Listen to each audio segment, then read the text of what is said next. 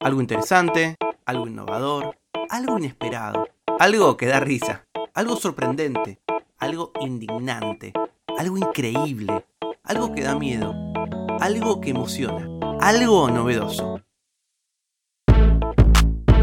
Algo que no sabías. Con Tomás Balmaceda. Si Botticelli se levanta de la tumba hoy, supongo que se vuelve a morir porque no, no creo que pueda dar crédito de la fama que tiene. Es considerado como uno de los grandes maestros de la pintura universal y sin embargo, la verdad es que si uno piensa en las grandes obras de Botticelli, se te ocurren dos, una incluso, un anime y otra más o menos. Obviamente el nacimiento de Venus y también la primavera. Y digo que son obras raras porque justamente nos da la idea de que es alguien muy talentoso, que es alguien que marcó una época, y en realidad, a pesar de que se conservan 200 obras de él, son estas dos las que concentran la mayor parte del interés. Y tienen esta característica tan especial que fueron pintadas en pleno renacimiento, en pleno auge del humanismo, pero que tienen en su centro a figuras que no son religiosas tradicionales. No está María, no está Jesús, no está la Santísima Trinidad, no hay ningún santo. Hay diosas paganas es raro. La vida de Botticelli y su obra parece ser diferente a los demás porque de alguna manera él nunca pintó para el gran público. Siempre fue una suerte de, hoy diríamos, freelancer, un filo de la vida, pintada por encargo y por eso su obra es tan diferente y tan distinta. Sin embargo, la gente desde que conoció el nacimiento de Venus lo amó y eso es algo que muchos siglos después sigue vigente. Botticelli pinta y hace su obra en un momento y un lugar muy especial, que es justamente la segunda mitad del siglo XV en Florencia, en donde pasan muchas cosas. Eh, está el auge, pero también la caída de los Medici, la explosión del humanismo, la invasión de Carlos VIII de Francia. De alguna manera, el péndulo de la política y de la cultura oscilaba a un ritmo vertiginoso y pasaban de todo. Y en el medio estaba Botticelli. Botticelli nace como Alessandro di Mariano Filippetti. Alessandro di Mariano Filippetti nace en 1445, es conocido como Sandro Botticelli. Sandro como la abreviación de Alessandro.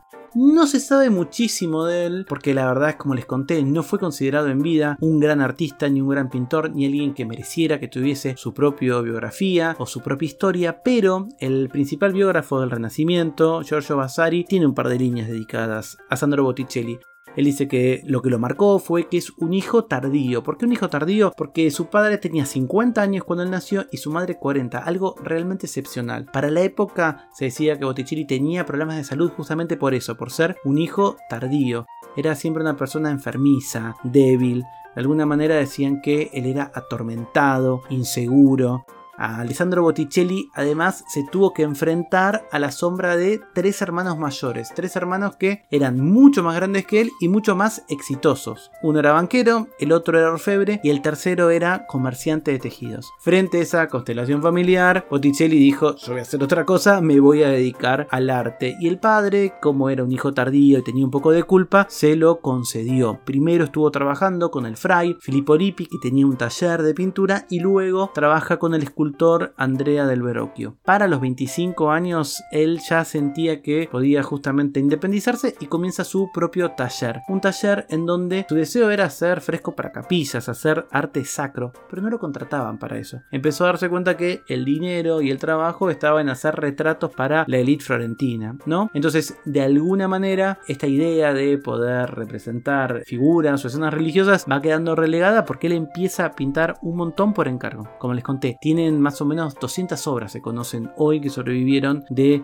Botticelli. Exactamente por qué pintó tanto sobre, o por lo menos esas dos grandes obras tan recordadas, es sobre mitología pagana, se desconoce. Seguramente alguien de la corte de los Medici tenía algún tipo de obsesión o interés en estos temas y es así como termina siendo la primavera y el nacimiento de Venus. Pero tuvo un pequeño momento en donde sí hizo pinturas religiosas que fue en el año 1481. El papado, Roma se estaba llevando bien con Florencia y convocó a algunos artistas a que pintaran eh, los frescos de una pequeña capilla, una capilla que iba a ser exclusivamente para el Papa, lo que hoy conocemos como Capilla Sixtina. Pero A todas luces, la obra que dejó Botticelli dentro de la Capilla Sixtina en su momento no llamó mucho la atención. De hecho, compartió espacio con su gran enemigo, alguien que sí era muy popular y de que hoy se conoce poco, que era Domenico Girladiao. De alguna manera, lo que hizo Botticelli es muy extraño porque se hizo muy popular cuando él jamás lo imaginó. Porque esto es algo que no sabías. Admiramos las obras de Botticelli casi por accidente.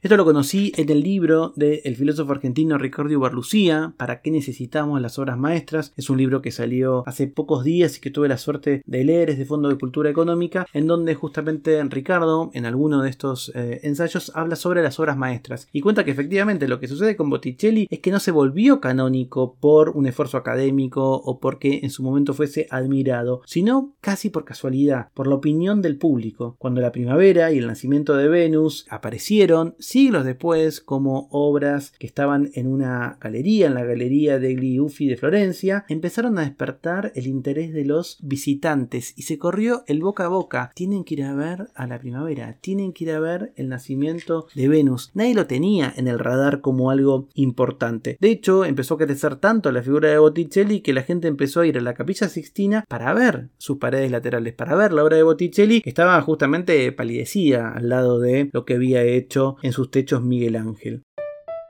El interés por Botticelli se desarrolló más rápidamente que el estudio de sus obras, dice Barlucía en el libro, mucho antes que los estudiosos pudiesen investigarlo el público de los museos y el mercado de las reproducciones que comenzaba a finales del siglo XIX comienzos del XX hicieron que Botticelli fuese una figura central del Renacimiento y de alguna manera estuvo tratando de mostrar que no importa lo que uno desee en vida, a veces el arte tiene estos movimientos misteriosos. Y Barlucía incluso cuenta que empezó a armarse toda una movida que llegó a la moda y la gente en el siglo XIX y comienzo del siglo XX empezó a mostrar esta melancólica belleza de las mujeres tal como la tenían Botticelli.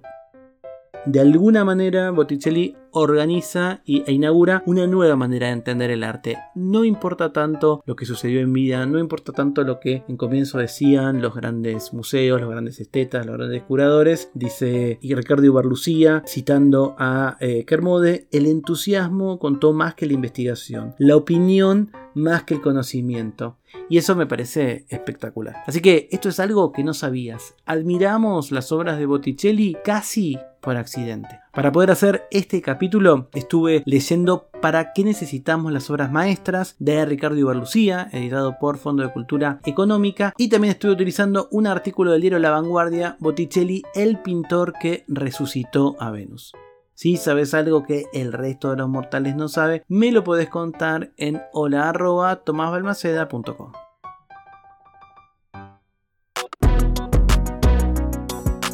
Algo que no sabías es una producción de Blick Studios. Idea y realización, Tomás Balmaceda.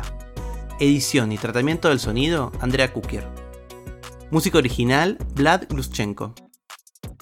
Nos vemos mañana con algo que no sabías.